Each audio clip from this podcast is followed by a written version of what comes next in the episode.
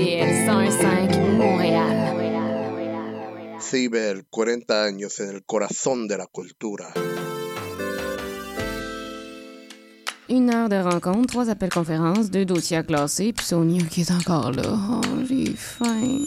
Il est midi. CIBL 105.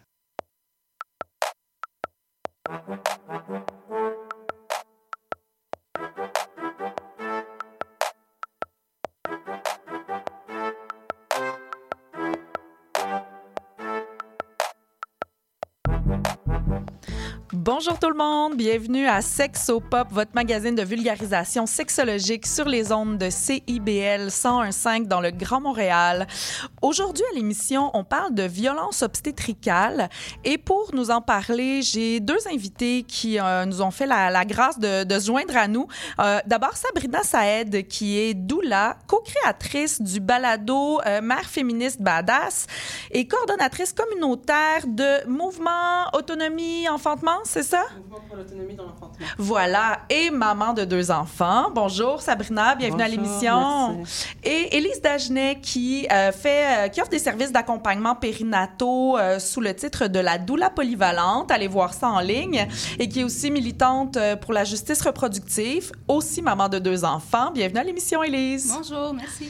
Et comme d'habitude, évidemment, nos deux chroniqueuses sont là aujourd'hui. Toutes les deux chroniques actualité avec Marianne Gilbert, administratrice à Les Trois Sexes. Allô, Marianne? Allô, bon midi. Bon midi, comment vas-tu? Je vais très bien, merci. Merveilleux, on aime ça.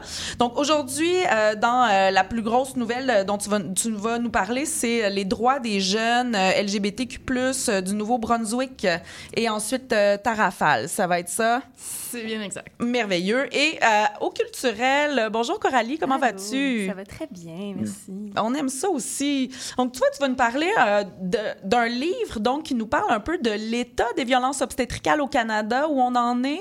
Oui, exactement, au Canada puis ailleurs dans le monde aussi. OK, merveilleux. Et un reportage qui a été fait en Belgique Oui. sur les violences obstétricales aussi. Absolument. Alors, euh, restez à l'écoute avec nous. Ça va, euh, on va, on va s'informer, s'instruire, s'éduquer sur le sujet. Moi, je m'y connais pas des tonnes euh, parce que, bon, les sexologues, on peut pas être spécialiste dans tout non plus. Euh, mais le sujet euh, m'intéresse beaucoup. On en entend de plus en plus parler. Alors, euh, on va approfondir tout ça aujourd'hui à l'émission. On va commencer tout de suite avec euh, la chronique actualité avec euh, Marianne. Qu'est-ce qui se passe au Nouveau-Brunswick, Marianne? Euh, il s'en passe des choses au Nouveau-Brunswick. Aïe, aïe, aïe. C'est pas facile un gouvernement conservateur. Euh, veuillez noter que l'émission euh, ne, ne se porte pas à garant des propos euh, de ses chroniqueuses. Non, Chania, vas-y. Donc, en fait, c'est ça. En fait, j'avais envie de parler de la politique 713 qui a été euh, victime d'une réforme euh, récemment. Euh, donc, pour faire quand même un petit historique, là, parce que la politique 713 a été mise en place en 2020 et avec vraiment, euh, je la lisais puis j'étais comme, waouh, c'est vraiment là, une belle. Euh, une belle politique au niveau de l'inclusion, l'idée de s'assurer en fait que tous les jeunes sont euh, épanouis à l'école, qui ont accès à des, à des espaces qui sont sécuritaires, qui sont sûrs pour eux et elles, comme par exemple là, d'encourager en fait à ce qu'il y ait des, euh, alliances. euh, les, ce qu'on appelle dans le milieu anglophone les Gay Straight Alliance. Là, donc, oui, euh, comme des groupes étudiants euh, queer euh, ou alliances euh, hétéro-queer. Oui, avec des alliés. Donc, Mhm. euh, ce genre de, ce genre de choses-là, en fait, là, donc, euh, en fait, plus spécifiquement, donc, c'est vraiment cette idée d'affirmation, en fait, pour tous les élèves, leurs familles, leurs alliés. Euh, et il y avait, donc, notamment trois points vraiment importants. Donc, le droit de tout élève de s'auto-désigner. Donc, on parle ici prénom et pronom. Euh, ensuite, le droit de participer à des activités scolaires ou parascolaires sûres, sécuritaires et conformes à leur identité de genre. Sûr, sécuritaire? Sur. euh, Ah, sûr et sécuritaire comme sûr, S-U accent circonflexe. D'accord, merci. dans lequel il y a le moins de danger. Hmm, voilà. Et euh, finalement, les toilettes qui répondent à l'identité de genre avec au moins une toilette non genrée dans l'établissement. Donc là, ça, c'est vraiment, là, euh, je, vous comprendrai un petit peu plus tard pourquoi j'ai mis l'accent sur ces trois trucs-là, mais de façon générale, une politique très euh, ben, encourageante, là, Oui. qui était vraiment un pas dans la bonne direction. Oui, vers l'ouverture, l'inclusion. Exactement. Et là est arrivée la réforme. Puis, est-ce que, parce que 2020, c'est quand même récent comme politique, on s'entend d'habitude des réformes de politique, ça se fait quand la politique est devenue désuète après un certain temps, quand les choses ont vraiment beaucoup changé. On s'entend qu'en trois ans, c'est pas ça qui s'est passé. Est-ce qu'on sait qu'est-ce qui s'est passé? Là, euh, j'avoue que la politique euh, nouveau-brunswickoise, C'est pas ta talle. je, je peux pas dire que je m'y connais énormément. Euh, je- puis il me semble que c'est quand même un gouvernement conservateur depuis quand même quelques années. Depuis un bout. Donc, je, ouais, c'est ça. Je, je peux pas dire exactement qu'est-ce qui s'est passé. Est-ce mais là, dans la, dans la politique, est-ce que je suis en train de me mélanger avec autre chose? Je ne sais pas. Euh, hmm, je vais pas m'avancer parce que je suis en train de me dire que j'ai j'ai fait beaucoup de lectures dans la dernière semaine. Je suis peut-être en train de mélanger mes connaissances. Euh, mais bref, en fait, c'est ça, c'est sorti. Puis là, euh, cette réforme-là est en, euh, est en application depuis samedi, depuis, depuis le 1er juillet. Donc là, maintenant, les élèves de moins de 16 ans, et ça spécifie trans ou non binaire, là, mais on comprend en fait tous les élèves de moins de 16 ans, devront Mhm. obtenir le consentement de leurs parents pour que le personnel de l'école utilise leur prénom ou leur pronom de choix. Donc, euh, en fait, pour moi, ce que ça dit ici, c'est qu'on reconnaît pas en fait que la maison n'est pas nécessairement un espace sécuritaire, Mhm. puis que l'école n'est pas un endroit de- Mhm. d'apprentissage. Donc, pour moi, il y a quand même une contradiction qui, qui s'installe ici. Mais il y a quelque chose aussi pour moi au niveau euh, de la confidentialité. On sait que les jeunes ont droit à la confidentialité dans, même dans les soins médicaux à partir de 14 ans. Au Québec. Ah, c'est pas partout au Canada. Non, D'accord. j'ai euh, récemment fait des recherches sur le sujet et été très choquée d'apprendre que c'était quand même une, une des, des, des trucs qui séparent le Québec du reste du Canada. OK, OK, OK. Euh, ouais, donc, euh, c'est ça, en fait. Puis là, le, ce que ça dit, cette, cette réforme-là, c'est que s'il n'y a pas le consentement, ben, l'école est obligée d'utiliser le prénom, alors que avant, il pouvait y avoir des ententes, en fait, là, si les parents n'étaient pas au courant que dans, le, dans les plans de suivi, euh, il y a les deux prénoms, par exemple, pour pas que ce soit su. Euh, puis c'est ça. Puis là, le premier ministre du Nouveau-Brunswick revient à la charge en disant que c'est important que les parents soient au courant et blablabla. Puis ben c'est ça. Pour moi, je suis comme, ben OK, mais... Ça, ça peut mettre la sécurité des jeunes euh, en, En danger, euh, soit à la maison si effectivement euh, ils se sentent obligés de, de le dire aux parents, ou à l'école si ils gardent leur transidentité ou leur non-binarité confidentielle, ben ils vont ils vont en souffrir ces jeunes-là. Donc d'une façon comme d'une autre, il y a- il y, a un risque supplémentaire. Exactement. Puis là, à ça, ça ajoute donc la partie... Donc, la, je parlais des activités parascolaires ou sportives. Donc, la partie sûre et comme inclusive, sécuritaire reste en place. Mais là, soudainement, la notion de conforme à son identité de genre saute. Ça c'est dans la dans la réforme, c'est plus dans la nouvelle loi. OK. Donc là, oups, c'est plus ton identité de genre, j'imagine maintenant c'est ton sexe qui est important. C'est pas clair. Puis là, après ça, euh, donc là, ça, le, il y a une obligation pour toutes les écoles d'avoir des aires de changement universels et privés. OK.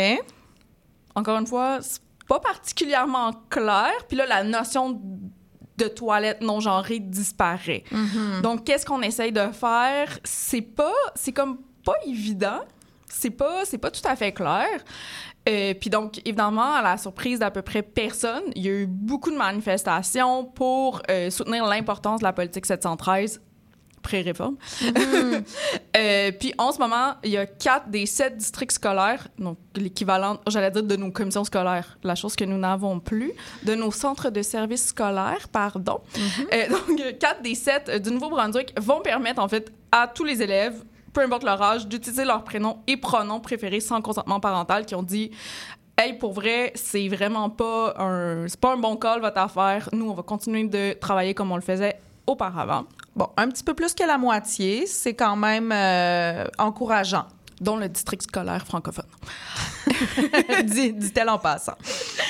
Euh, donc, c'est ça, en fait, euh, qui, euh, bon, évidemment, eux vont à contresens puis décident de pas appliquer la nouvelle politique. Qu'est-ce qui va se passer avec ça? Seul l'avenir peut nous le dire.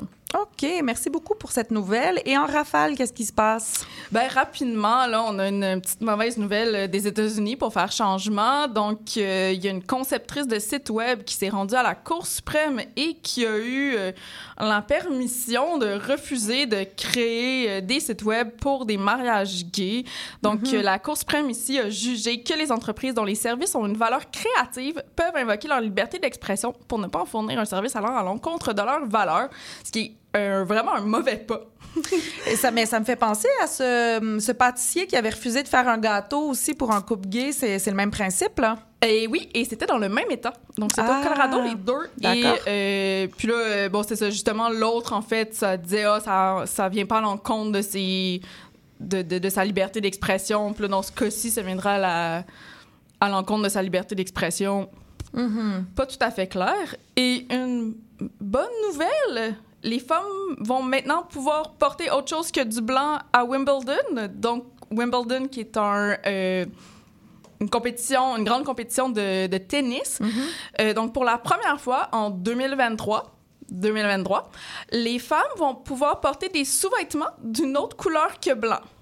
Je sais, on est, on est renversé. Wow! tellement de progression. On est tellement fiers. Mais moi, je me demande comment, co- comment il appliquait ce règlement-là, comme qui vérifiait la couleur des sous-vêtements? Écoute, à Wimbledon, c'est fou raide, là. Tout, tout, tout ce que le, le joueur ou la joueuse de tennis porte doit être blanc. Là, je lisais, un- dans l'article que je lisais, ça disait, je sais plus quel joueur de tennis parce que j'ai aucune idée de- du tennis. Euh, ça, ses semelles étaient oranges, fait que c'est fait mettre dehors. Du, il a fallu qu'il change ses souliers. Ah, d'accord. Mais ils sont très protocolaires, hein? C'est des milieux euh, Oui. très, très protocolaires. Puis, euh, ben c'est ça. Donc, euh, en fait, euh, puis là, c'est vraiment dû, en fait, là, aux menstruations, puis tout ça, parce que ça a ajouté un stress de plus, évidemment, aux joueuses de porter du blanc pendant leur menstruation, Oui. pendant une compétition. Oui. Donc, c'est là qu'on est. Donc, comme une bonne nouvelle qui était temps qui arrive finalement. Exact. OK, parfait. Ben, on aime la nouvelle, on n'aime pas que ça arrive en 2023. C'est ça. C'est un peu ça le, C'est le ça. principe. D'accord, merci beaucoup. Donc, on poursuit le sujet du jour. Donc, j'ai parlé de violences obstétricales, mais je vous ai pas défini encore c'est quoi les violences obstétricales. Déjà, je vais commencer par c'est quoi l'obstétrique? C'est la spécialité médico-chirurgicale qui a pour objet l'étude et la prise en charge de la grossesse et de l'accouchement.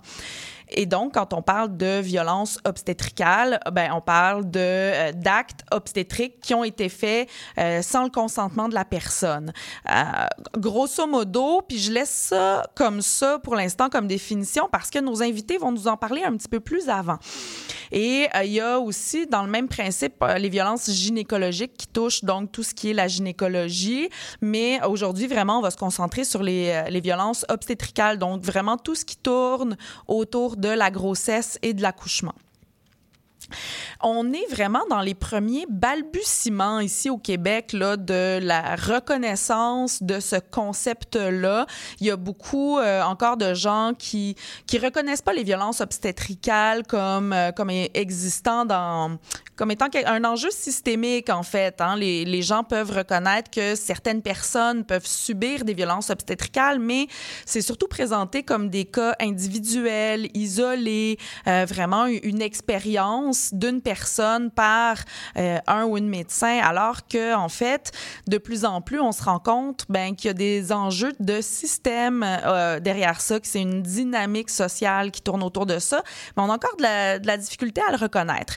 Pourtant, il y a des pays où les violences obstétricales sont déjà reconnues et inscrites dans la loi. Il y a déjà des, lois, des règlements pour tenter d'éviter euh, qu'il y ait la perpré- perpétration de violences obstétricales, là, le Venezuela, le Mexique, l'Argentine, entre autres. D'ailleurs, je pense que Coralie, tu vas nous parler un petit peu plus de ce qui se passe en Argentine. Absolument, oui.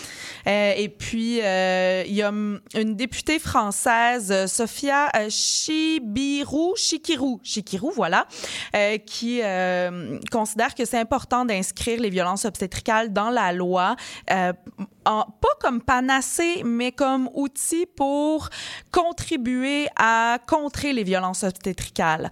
Donc, euh, et à Ottawa aussi, il y a des choses qui, euh, qui se brassent par rapport à ça. Quand on parle des violences obstétricales, ben on parle de non-consentement. Ça peut être de, euh, par exemple, donner un, faire un acte médical comme une épisiotomie, qui est le fait de couper au scalpel le périnée pendant l'accouchement, sans le consentement de la personne, soit sans le demander ou en dépit du fait que la personne a demandé à pas recevoir d'épisiotomie. ça peut être aussi ne pas donner l'information juste euh, sur euh, les, euh, les, tests, les tests de grossesse, le fameux test de diabète de grossesse, mais ça peut être de laisser croire qu'en fait, il est obligatoire, alors qu'en fait, il l'est pas du tout. Donc, euh, différents éléments comme ça, puis on, va en parler un petit peu plus de quelle forme ça peut prendre, de quels impacts ça peut avoir aussi euh, sur, sur les gens qui les subissent.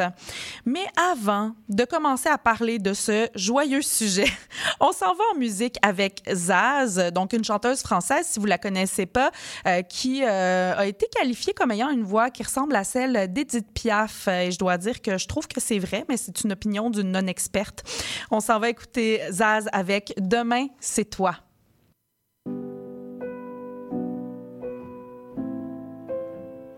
Je trace des chemins qui n'attendent que toi. À toi l'enfant qui vient, je précède tes pas. Je murmure ton nom dans le souffle de ma voix. Je t'offrirai le monde, toi, que je ne connais pas. Je t'ouvre grand mon cœur, comme on ouvre ses mains. Je t'espère des bonheurs aussi grands que les miens. Demain, c'est toi.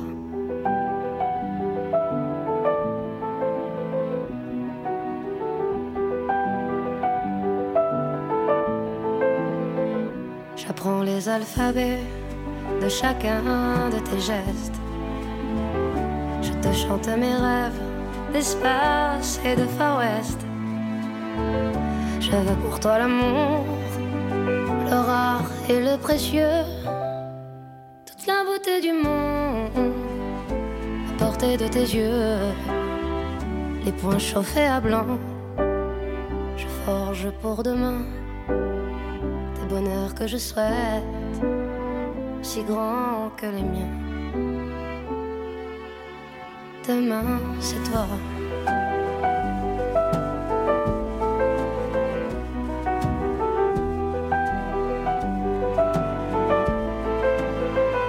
Je te donne les clés qui ouvrent tous les coffres. Je pulvérise les murs des prisons que l'on t'offre. Cours à l'infini pour ne pas te laisser. Tout ce que je ne t'ai pas dit, c'est parce que tu le sais. C'est parce que tu le sais. À toi l'enfant qui vient, comme un petit matin. Je t'espère des bonheurs si grands que les miens. Demain, c'est toi.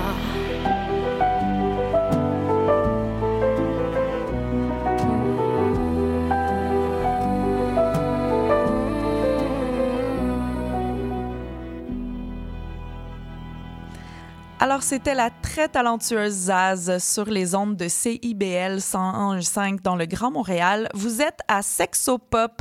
Pour celles et ceux qui viennent de se joindre à nous ce midi, on parle aujourd'hui des violences obstétricales et on a deux invités avec nous euh, pour en parler, Sabrina Saed et Élise Dagenet. Euh, toutes les deux, euh, bon, ont certains points en commun, entre autres d'être mère de deux enfants chacune, mais aussi d'offrir des services d'accompagnement périnataux, d'accompagnement à la naissance qui vont nous aider à euh, développer euh, notre compréhension, en fait, du phénomène, du concept euh, des violences obstétricales. Plutôt, je disais donc qu'une violence obstétricale, c'est un acte obstétrique, médical obstétrique, qui est fait sans le consentement de la personne. Déjà, j'ai envie de vous demander, qu'est-ce que vous ajouteriez à cette définition-là pour que ce soit mieux cerné, plus clair? Sabrina? Moi, j'ajouterais que c'est vraiment, je pense que tu l'as dit tout à l'heure, mais c'est vraiment systémique. Euh, et euh, donc c'est systémique, c'est pas une personne en particulier qui va faire les violences, c'est vraiment juste, d'après moi en tant que doula et en tant que témoin de violences euh, obstétricales, c'est l'hôpital en soi, juste accoucher à l'hôpital, c'est violent. Parce que tu arrives, tu as, des contractions, tu es en train d'accoucher, puis juste le fait qu'on va te poser 10 000 questions. On va te poser 10 000 questions sur ton nom, tes, tes, antécédents, etc. Mais à ce moment-là, tu es en contraction, tu devrais être respecté dans ta bulle, sans qu'on te parle, sans que... Mhm. Donc, juste le fait qu'on vienne te poser des questions toutes les 30 secondes, toutes les demi-heures, on vient vérifier comment tu vas, ça, c'est violent pour un accouchement, tout mhm. simplement, juste ça. Donc, du, fait d'accoucher à l'hôpital, on vit de la violence, tout simplement. Après ça, mhm. va s'ajouter 10 000 une violences euh, d'une personne en particulier, une infirmière, un médecin, etc., qu'on mhm. pourrait rajouter. Euh, j'en ai vu et je pourrais vous en parler, mais je ne sais pas si Elise a quelque chose à ajouter sur là. OK, mais j'aime ça, juste l'idée que l'accouchement à l'hôpital, à cause des protocoles, de la structure même du fonctionnement hospitalier, quand tu es en situation d'accouchement, juste ça en soi, même si tout se passe entre guillemets bien, c'est ça peut être très violent déjà, c'est très violent déjà parce que euh, le protocole vient brusquer en fait la personne en fonction de l'état dans lequel elle est. C'est ça que je comprends. Exactement. Surtout que pour qu'un accouchement se passe du mieux possible, physiologiquement, on va dire, et, mm-hmm. disons du plus fluide possible, on est des animaux, des mammifères, on est censé comme accoucher comme des chats, seuls, dans notre armoire presque, vous voyez, sans être dérangés, sans bruit. L'hôpital, c'est tout l'inverse. Oui, les grosses lumières, les néons, les, euh, les gens qui passent, tout ça. Mhm. Effectivement. Élise, que, toi, qu'est-ce que tu ajouterais à, ce qu'on a dit par rapport à, cette définition? Oui, c'est ça l'idée du protocole, en fait, qui est très strict puis qui répond pas aux besoins physiologiques ou euh, humains des, des, personnes qui, qui vont euh, accoucher. Mhm. donc, c'est aussi toutes les, toutes les discriminations qui peuvent avoir lieu aussi sur l'origine ethnique, la religion, l'identité de genre aussi. Donc, toutes ces, différentes formes d'identité qui sont pas prises en compte mm-hmm. euh, dans les, les euh, protocoles, puis aussi qui vont, euh, qui vont se manifester dans les relations entre le personnel soignant puis et la personne qui accouche. Mm-hmm. Mais c'est aussi l'idée que c'est tous les actes médicaux qui, ne, qui vont, euh, dans lesquels se manifestent des rapports de pouvoir autoritaire mm-hmm. entre le personnel soignant et euh, la personne. Donc, la personne n'est pas respectée dans son autonomie puis dans sa capacité de prendre des décisions pour elle-même. Mm-hmm. Euh, donc, tu sais, ça, ça rentre aussi, c'est ça se joint au concept de consentement où qu'on est supposé avoir l'information sur les risques et les avantages de chaque procédure, mm-hmm. euh, puis aussi des alternatives qui, qui s'offrent à, ça, puis qu'il y a toujours la possibilité de refuser. Mm-hmm. Euh, donc, c'est aussi, euh, souvent les définitions vont, voir avec les actes qui ne respectent pas la physiologie de la naissance. Mm-hmm. Comme le fait d'accoucher, coucher, coucher, sur le dos. Ou qu'il y a des, des certains euh, souvent que les, accouchements vont être, le travail vont être axé, il va y avoir des propositions d'accélérer le travail euh, mm-hmm. euh, avec des médicaments ou autres procédures, mais en fait, ça s'avère des actes soit inutiles, euh, qui vont amener des fois plus de douleur, mais aussi qui peuvent amener des, des, des cascades d'intervention. Donc, qui va amener encore plus d'interventions médicales, qui va avoir des répercussions négatives sur la, la mère et, et l'enfant à, mm-hmm. à, naître, ou des séquelles physiques, mais aussi psychologiques. ça peut être des omissions de soins aussi. Donc, mhm. euh, euh, donc toute la l'historique de la personne dans son processus euh, d'accouchement, mais pas respectée, puis elle n'a pas les soins auxquels elle a droit. Mhm.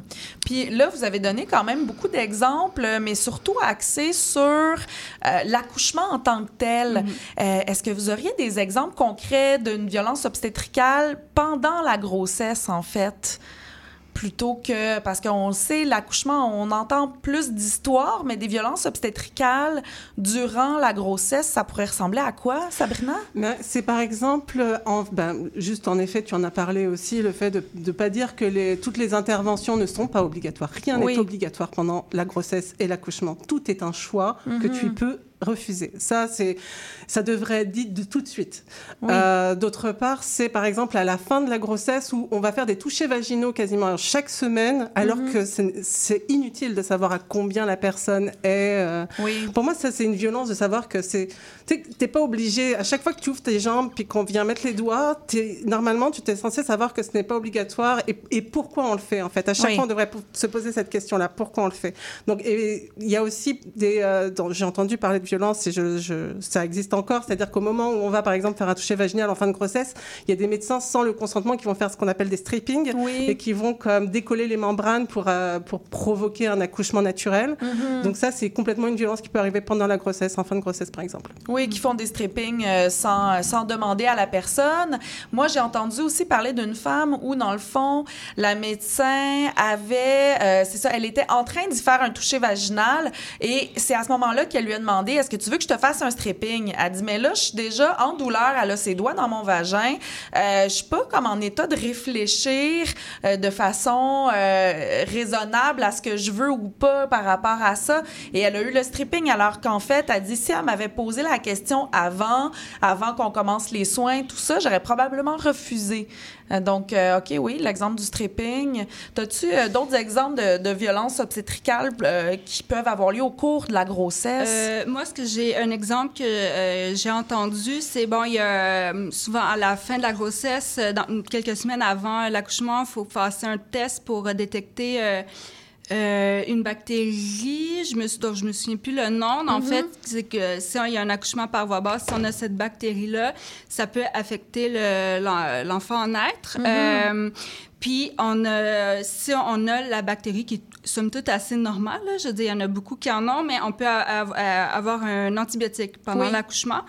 Euh, puis, en fait, ce que la personne m'a dit, c'est que sa sage-femme lui a dit que c'était obligatoire d'avoir cet antibiotique-là. Euh, donc, elle, mais elle n'était pas sûre et tout ça. Elle a pu parler avec son autre euh, sage-femme. Euh, puis, elle lui a dit, ben, il va- en fait, il y a eu plus une discussion de ben, les risques si tu prends pas l'antibiotique, qu'est-ce qui peut arriver? Si tu le prends, c'est quoi les effets secondaires de l'antibiotique?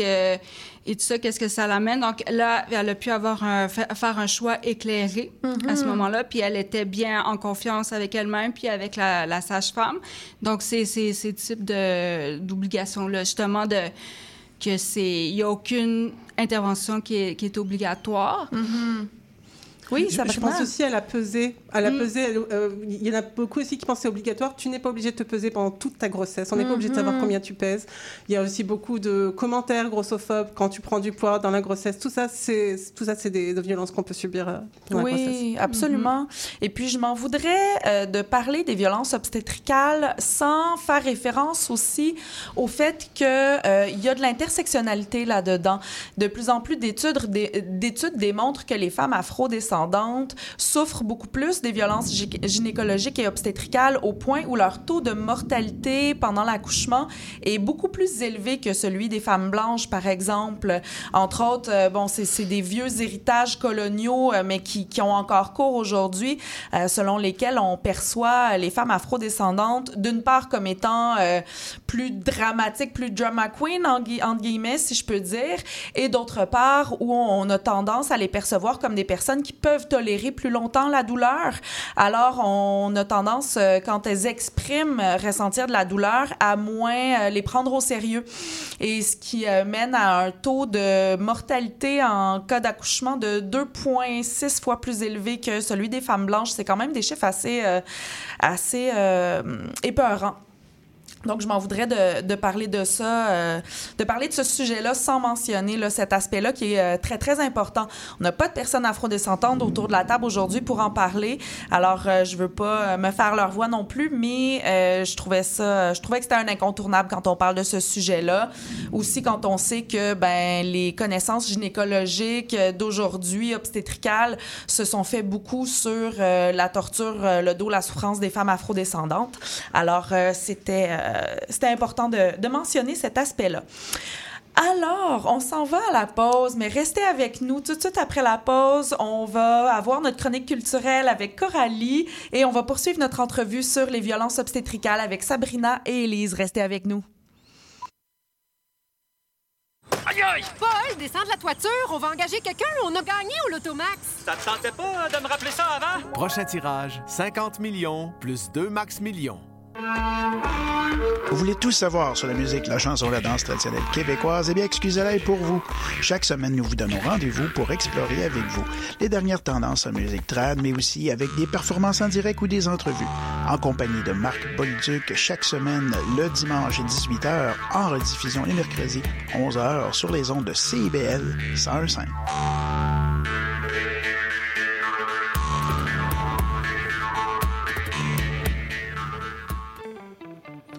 Intention Inc., c'est la célébration de l'entrepreneuriat sous toutes ses formes. Sophia Zito et moi-même, François Morin, allons à la rencontre des secrets les mieux gardés du Québec les jeudis de midi à 13h. CIBL 105 Montréal.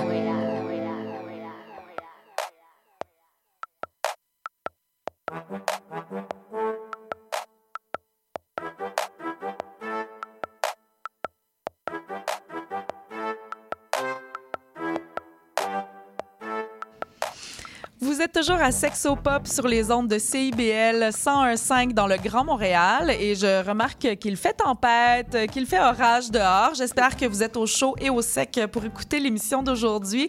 On vous parle de violence obstétricale avec nos invités Sabrina Saed et Élise Dagenet.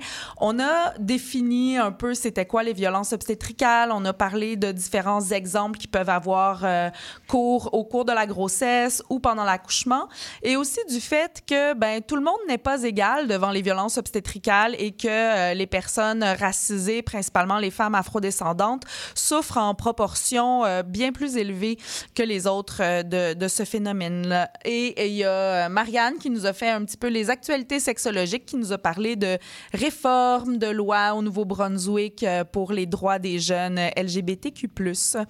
Et on s'en va tout de suite à la chronique culturelle avec Coralie. Bonjour Coralie. Allô. Tu nous parles donc d'un livre euh, qui fait un peu l'état euh, l'état des choses, l'état de la situation sur les violences obstétricales. Oui, tout à fait. Le livre, c'est Obstetric Violence, Realities and Resistance from Around the World. C'est simple comme si, titre. si je vous offre une traduction un peu lousse de mon cru, ça serait Violence obstétricale, réalité et résistance euh, d'autour du monde. Voilà. C'est un livre qui est sorti en 2022, toujours inédit en français, Mhm. mais peut-être que ça va venir.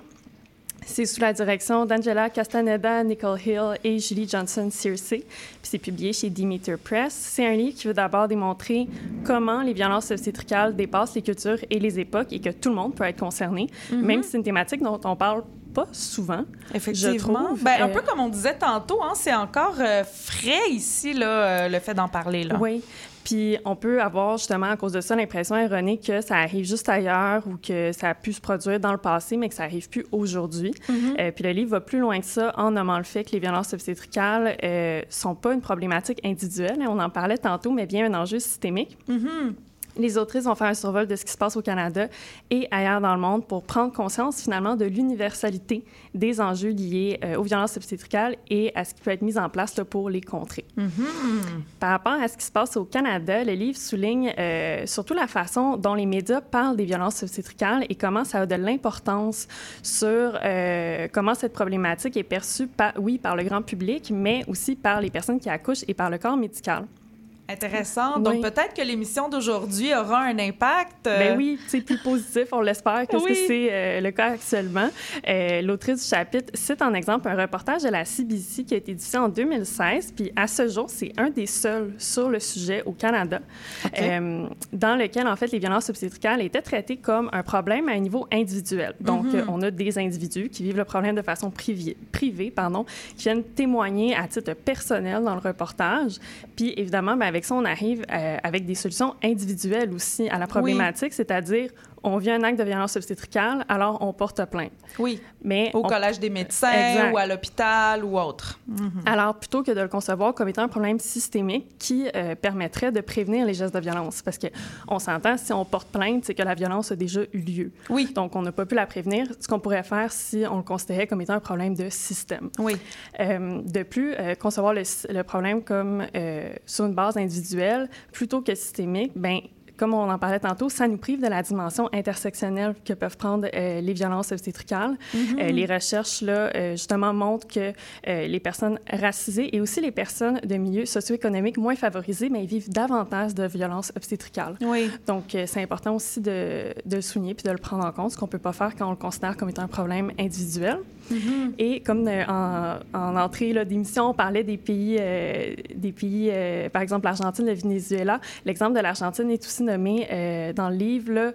C'est un pays où les luttes féministes des dernières années ont permis de dénoncer la surutilisation d'interventions médicales lors de naissances, le même des naissances à faible risque. Bien sûr, là, on n'est pas en train de dire qu'il faut jamais qu'il y ait d'intervention médicale lors d'accouchement. En fait, ce qu'on dit, c'est que on veut pas qu'il y ait quand c'est des actes médicaux non essentiels, abusifs ou faits sans Mhm. le consentement libre et éclairé de la personne qui accouche. Euh, la reconnaissance des violences obstétricales en Argentine, ça a permis un changement dans la formation donnée aux professionnels de la santé à partir de la reconnaissance légale de la présence de violences obstétricales dans le milieu hospitalier. Aux alentours de 2019, en fait, c'est un ensemble de lois qui a été mis en place là, euh, au courant des années 2000. Ça nomme entre autres que la personne qui accouche, bien, elle a le droit d'être traitée dans le respect de sa personne, de son corps, de sa culture, d'être considérée comme étant une personne en bonne santé. Là, une, perso- une, personne enceinte, c'est pas une personne malade. Exact. Puis des fois, c'est comme si le, le- le milieu hospitalier avait tendance à oublier ça. Oui. Euh, puis euh, qu'elle peut participer activement à la naissance, euh, avoir une naissance naturelle en accord avec ses besoins physiologiques et psychologiques, Mhm. de se faire expliquer, de choisir librement les alternatives médicales, d'éviter des pratiques invasives et non essentielles, puis d'avoir son bébé avec elle là, dans le cas d'une hospitalisation postpartum. Mhm. Euh, mais le livre rapporte quand même que tu sais, il y a eu des changements dans les lois. C'est vraiment mieux que euh, ce qui est euh, fait en ce moment ici. Oui. Mais euh, ça ne veut pas dire ch- parce qu'il y a des changements dans les lois qu'il y a des changements dans les mentalités Mhm. de- des professionnels de la santé. Donc ça, ça tend à changer un peu, mais quand même une reconnaissance légale, ça donne plus de ressources aux personnes qui accouchent. Puis ça donne aussi une base commune sur laquelle s'entendre entre patients et médecins Oui. pour dire comment un accouchement c'est supposé de se passer, puis qu'est-ce qu'on va faire ou pas.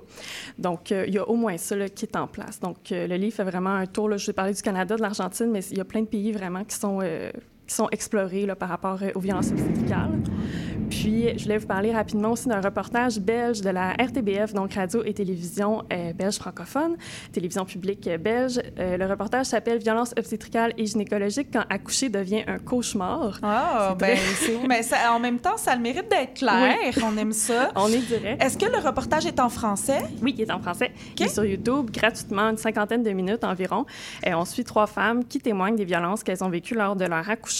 On a également le témoignage euh, d'experts comme une neuropsychologue qui accompagne des femmes qui vivent avec des symptômes post-traumatiques suite à leur accouchement. Mhm. Les femmes qui viennent la consulter, ça peut aller euh, de difficultés au niveau du sommeil à des difficultés dans le sentiment d'attachement avec leur bébé, Mhm. euh, jusqu'à des idéations suicidaires, puis même éventuellement le suicide. Le suicide, c'est la deuxième cause de, dé- de décès chez les nouvelles mamans. C'est, Quand même. euh, oui, c'est important de le mentionner. C'est, euh, moi, j'ai été très surprise de, de Oui. lire ça quand, euh, quand je regardais le, ton sujet de chronique. Ça m'a, ça m'a beaucoup interpellée. Oui, moi aussi, ça m'avait surpris et interpellée. On a aussi l'avis d'un gynécologue qui reconnaît la surmédicalisation des suites de grossesse et des accouchements. Comment il s'appelle? on veut des noms, on veut le référer. Ouais, c'est ça, il est en Belgique. Donc, Ah. ça va prendre un, un petit billet d'avion pour aller accoucher là-bas et le, et le consulter. Mais attention, il, il estime la surmédicalisation dans une proportion de 85 des cas. Donc, a Mhm. 85 des grossesses qui n'auraient en fait pas besoin d'être médicalisées Mhm. au, euh, au niveau où elles le sont en ce moment. Oui. Euh, puis on a aussi euh, une gynécologue belge qui nomme que la tarification à l'acte pour les médecins en Belgique où la césarienne est facturée 1000 euros de plus qu'un accouchement vaginal, bien, ça pourrait avoir l'effet pervers d'inciter les médecins à pratiquer des césariennes alors que c'est pas nécessaire. Donc, quand on dit que c'est un problème systémique, Oui. qu'il y a des éléments dans le système qui font en sorte que ces actes de violence-là ben, sont perpétrés puis continuent d'être euh, tolérés par le système. Oui, absolument. Puis on sait qu'au Québec aussi, on fonctionne comme ça. hein. Les Mhm. médecins sont payés à l'acte médical. Je ne sais pas combien vaut une césarienne et juste cette phrase-là que je viens de dire, je la trouve, euh, elle, elle m'écorche les oreilles. Combien ça, ça vaut une césarienne versus un accouchement euh, par voie vaginale? C'est euh, un peu terrible euh, comme question à se poser.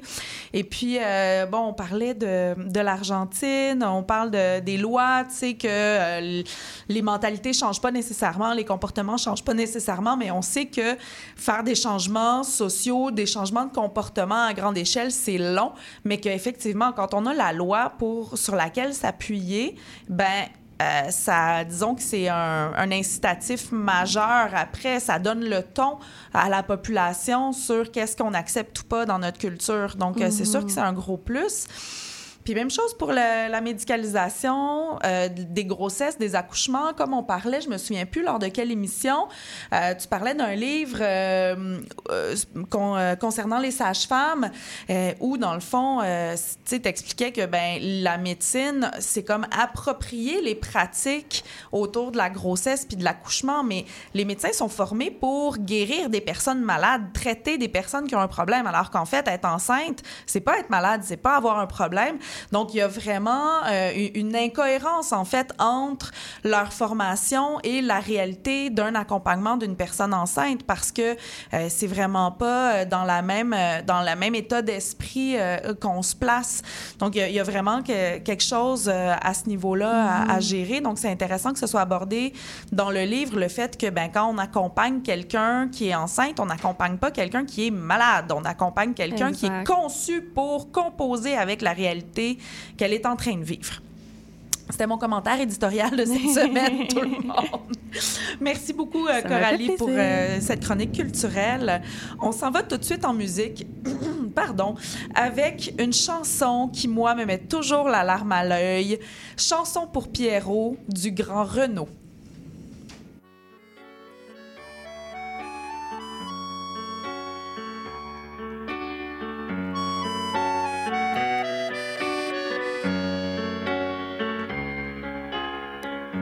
Pas né dans la rue, t'es pas né dans le ruisseau, t'es pas un enfant perdu, pas un enfant de salaud. Vu que t'es né que dans ma tête et que tu vis dans ma peau, j'ai construit ta planète au fond de mon cerveau. Pierrot, mon gosse, mon frangin, mon poteau, mon copain, tu me tiens chaud. Pierrot. Depuis le temps que je te rêve, depuis le temps que je t'invente, ne pas te voir, j'en crève, mais je te sens dans mon ventre. Le jour où tu te ramènes, j'arrête de boire, promis. Au moins toute une semaine, ça sera dur, mais tant pis. Pierrot, mon gosse, mon frangin, mon poteau, mon copain, tu me tiens chaud. Pierrot. Sois fils de princesse ou que tu sois fils de rien, tu seras fils de tendresse, tu seras pas orphelin. Mais je connais pas ta mère, je la cherche en vain. Je connais que la misère d'être tout seul sur le chemin. Pierrot, mon gosse, mon frangin, mon poteau, mon copain, tu me tiens chaud. Pierrot. Dans un coin de ma tête, y a déjà ton trousseau, un jean, une mobilette, une paire de Santiago. T'iras pas à l'école, je t'apprendrai des gros mots. On jouera au football, on ira au bistrot. Pierrot, mon gosse, mon frangin, mon poteau, mon copain, tu me tiens chaud. Pierrot. Tu te laveras pas les pognes avant de venir à table. Tu me traiteras d'ivrogne quand je piquerai ton cartable. Je t'apprendrai mes chansons, tu les trouveras débiles. Tu auras peut-être bien raison, mais je serai vexé quand même. Pierrot, mon gosse, mon frangin, mon poteau, mon copain, tu me tiens chaud. Pierrot. Allez viens mon Pierrot, tu seras le chef de ma bande. Je te refilerai mon couteau, je t'apprendrai la truande. Allez viens mon copain, je t'ai trouvé une maman.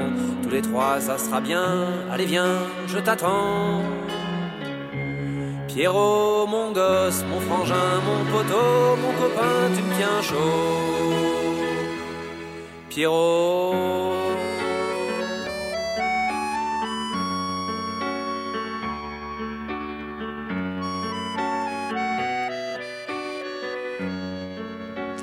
Vous êtes toujours à Sexo Pop sur les ondes de CIBL 101.5 dans le Grand Montréal.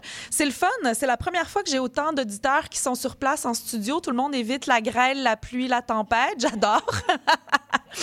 On parle aujourd'hui des violences obstétricales avec nos invités Sabrina Saed et Élise Dagenet. On poursuit, euh, on- je disais en début d'émission que ça commence à apparaître un peu le terme, mais c'est pas tout le monde qui l'aime. Ça semble faire polémique. Est-ce que vous pourriez m'expliquer un peu pourquoi? Euh, Si je peux me permettre, oui, je pense que ça, ça fait polémique, mais c'est parce que quand on parle de violence obstétricale, je pense que les personnes concernées, c'est-à-dire les médecins gynécologues, se disent bah, et, euh, on n'est pas des, personnes violentes, on se réveille le Mhm. matin, on, on veut faire du mieux qu'on peut euh, pour euh, accompagner la personne à accoucher, etc. Donc euh, Mhm. c'est comme, ils le voient comme un, un mot, j'ai envie de dire accusateur peut-être, Oui. mais en même temps c'est comme ça que c'est vécu. Oui. Donc Oui, hein, c'est un peu l'espèce d'étiquette d'être méchant. Euh, si on reconnaît l'idée des violences obstétricales, ben il faut reconnaître qu'il y a des médecins qui posent des gestes violents. Et donc, euh, ça, ça, ça accroche, là. Oui.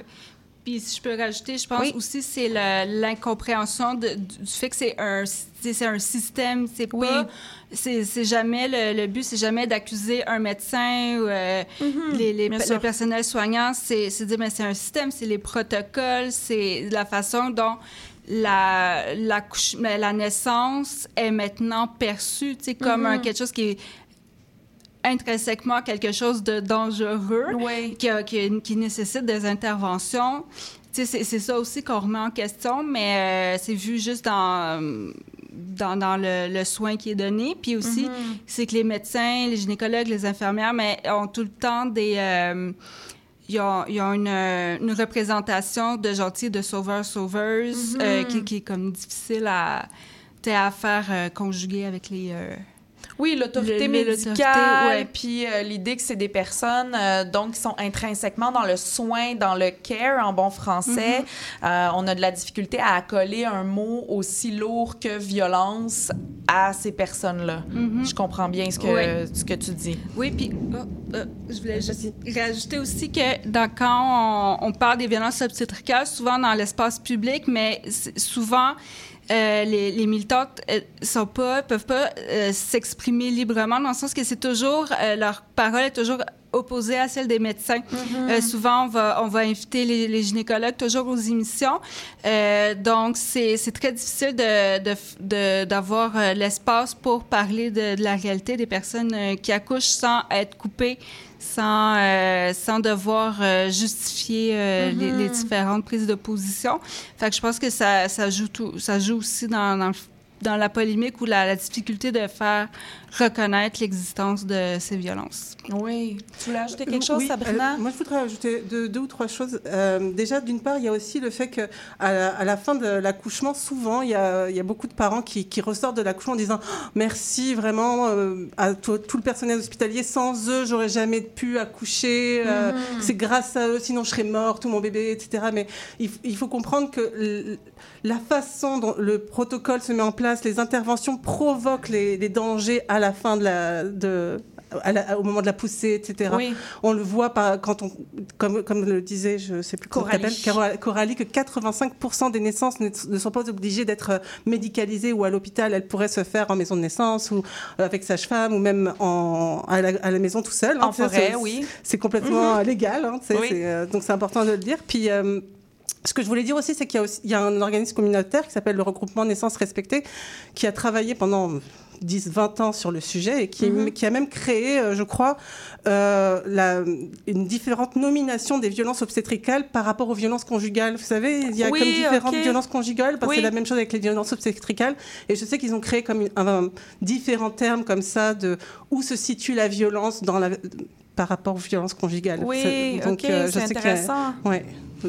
On pourra peut-être, euh, je pourrais regarder si je peux le trouver, euh, essayer de le mettre sur nos réseaux sociaux. D'ailleurs, pendant que je parle des réseaux sociaux, rapidement, vous pouvez aller voir euh, les, liens ou les, les œuvres dont on a parlé aujourd'hui sur nos réseaux sociaux. Donc, Instagram, Sexopop Radio et sur Facebook, Sexopop tout court.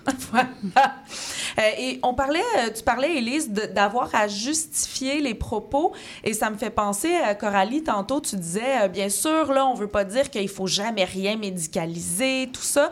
Et euh, on avait le même discours quand on parlait aussi des opérations sur les bébés intersexes. C'est comme si on ressent toujours le besoin, quand on fait cette critique-là envers le domaine médical, de justifier. Mais attendez, on n'est pas en train de dire que euh, faut tout euh, arrêter ou ceci ou cela, comme s'il fallait les préserver. euh, Alors qu'en fait, ben, si on prend le discours euh, au pied de la lettre, on voit bien que c'est pas ça qu'on est en train de dire, tu sais. Donc, je trouve ça intéressant. Ça fait écho un peu à ce que tu disais que quand il y a des personnes du milieu qui sont en présence, ben, c'est d'autant plus difficile d'avoir ces discussions-là, d'avoir ces échanges-là. OK, donc ça fait partie de la polémique. Euh, on parlait que, bon, en Amérique latine, ailleurs dans le monde, c'est un sujet qui est connu depuis plus longtemps, qui, euh, qui est reconnu même par le gouvernement, la loi, tout ça. Comment on peut s'expliquer le délai au Québec de, euh, de l'apparition de, de la reconnaissance de ce concept-là? Je pense que c'est vraiment le fait de se dire merci. tu sais, comme à la fin d'un accouchement, on se dit Mhm. beaucoup merci. Puis il y a une certaine politesse. euh, C'est la, la culture euh, québéco-canadienne euh, de gentillesse.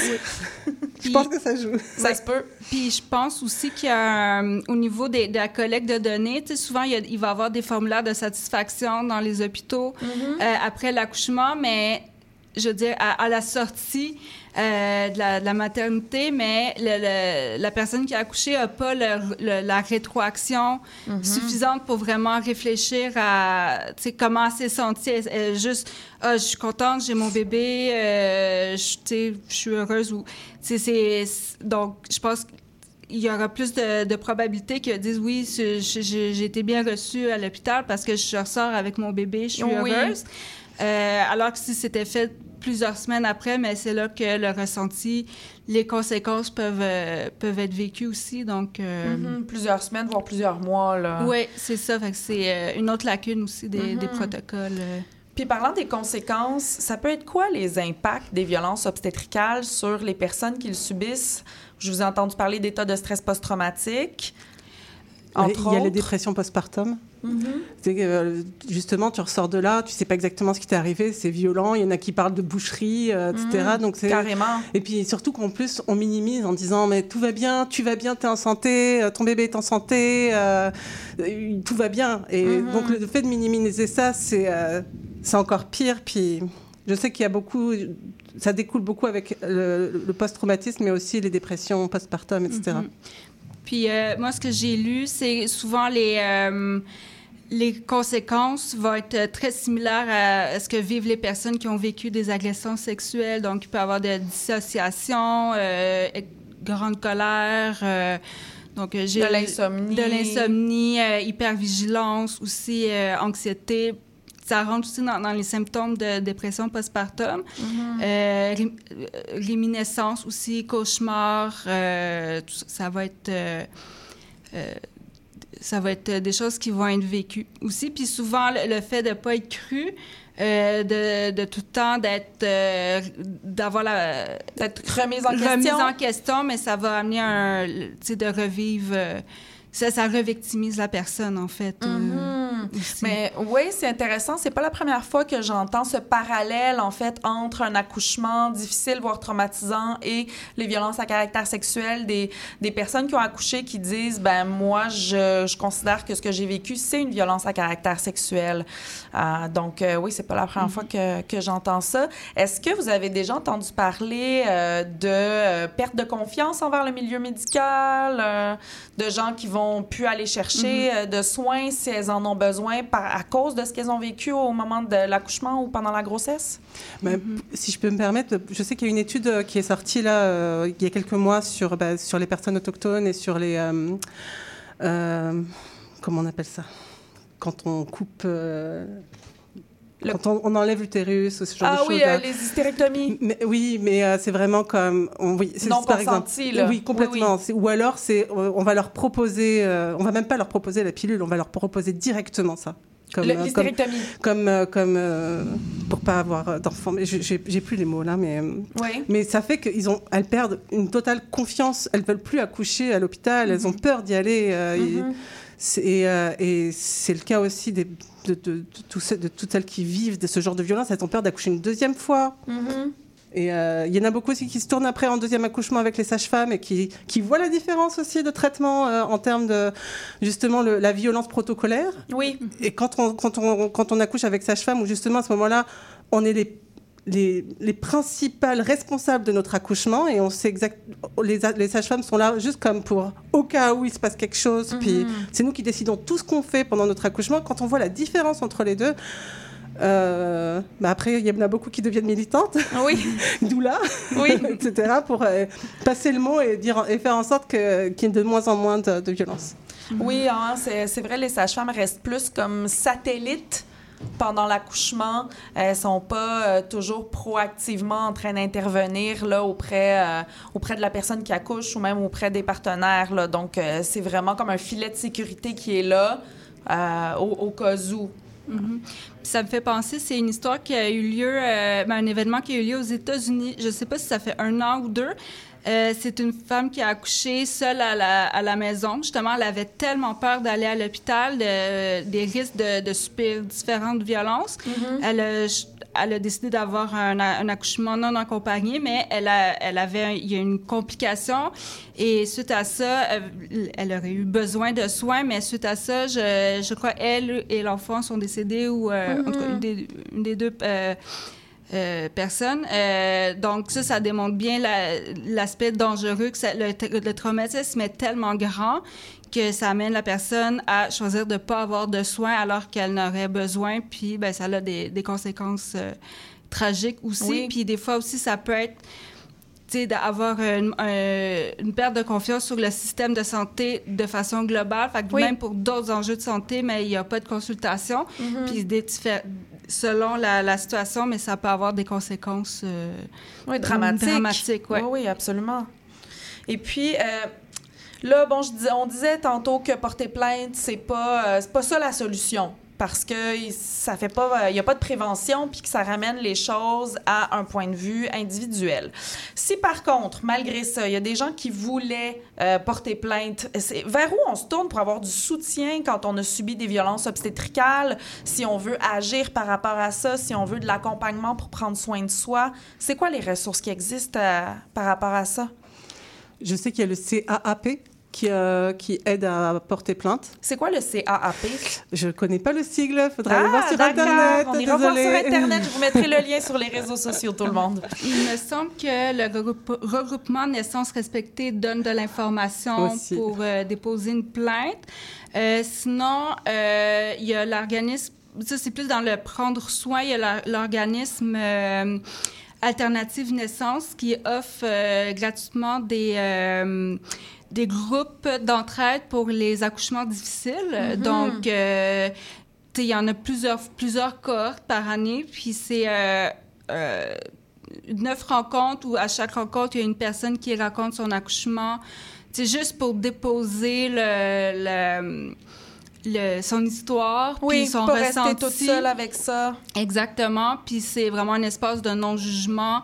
Puis il y a une, une animatrice qui est vraiment, euh, Diane, qui est vraiment euh, super, qui, qui accompagne euh, les personnes euh, là-dedans. C'est pas pour porter plainte, mais c'est juste pour déposer puis avoir un, un endroit sécuritaire Oui. euh, pour déposer son histoire. Merveilleux. Puis rapidement, si j'avais à vous demander euh, une piste de solution pour enrayer le phénomène, ce serait quoi la première qui vous vient en tête? Il Ben, faudrait que les plaintes euh, aboutissent. Que les plaintes aboutissent, d'accord, première. Merci. Oui, euh, ben, je dirais changement du, euh, de la perception de l'accouchement, que c'est pas quelque chose d'intrinsèquement dangereux. Mhm. Donc, ça aurait un impact sur la formation des, Oui. des gynécologues, de- d'avoir une meilleure formation sur le consentement, puis aussi améliorer la condition de travail des, du personnel soignant. Ah, Aussi. Élise Dagenet, merci beaucoup. Sabrina Saed, merci beaucoup de votre participation à l'émission aujourd'hui. Gilles, notre, notre metteur en ondes, que j'ai oublié de remercier la semaine passée, que j'ai dit que je remercierais deux fois aujourd'hui pour compenser. Alors, merci, Gilles. Merci, Marianne, Coralie. On se retrouve la semaine prochaine. On parle de quoi la semaine prochaine? Je pense. Est-ce que c'est le Black Love la semaine prochaine? Je ne suis pas certaine. Moi, j'avais vu sexualité périnéale. Périnatale, pardon. Ah non, ça c'est un vieux programme. Hey, c'est un suspense, c'est un tease tout le monde pour la semaine Soyez prochaine. là. Je vais vous mettre ça sur les réseaux sociaux euh, plus tard dans la semaine, euh, le sujet de la semaine prochaine. Merci beaucoup d'avoir été avec nous à Sexopop.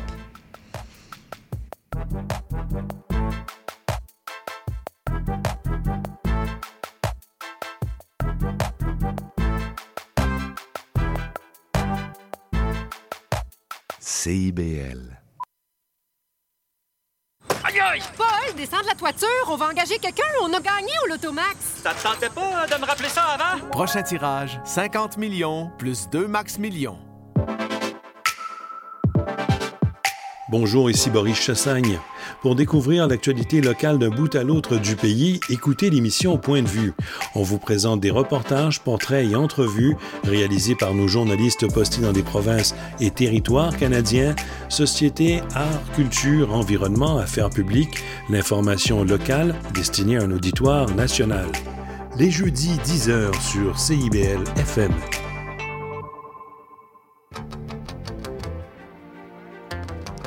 Néo-Québec à la radio, c'est tous les dimanches de 13 à 15h sur CIBL 101.5. C'est un rendez-vous.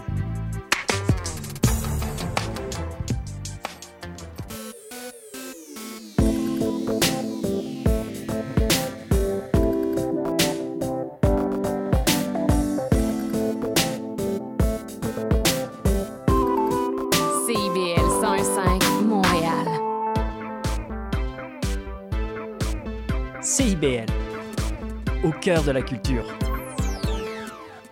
L'émission qui suit vous est offerte en rediffusion.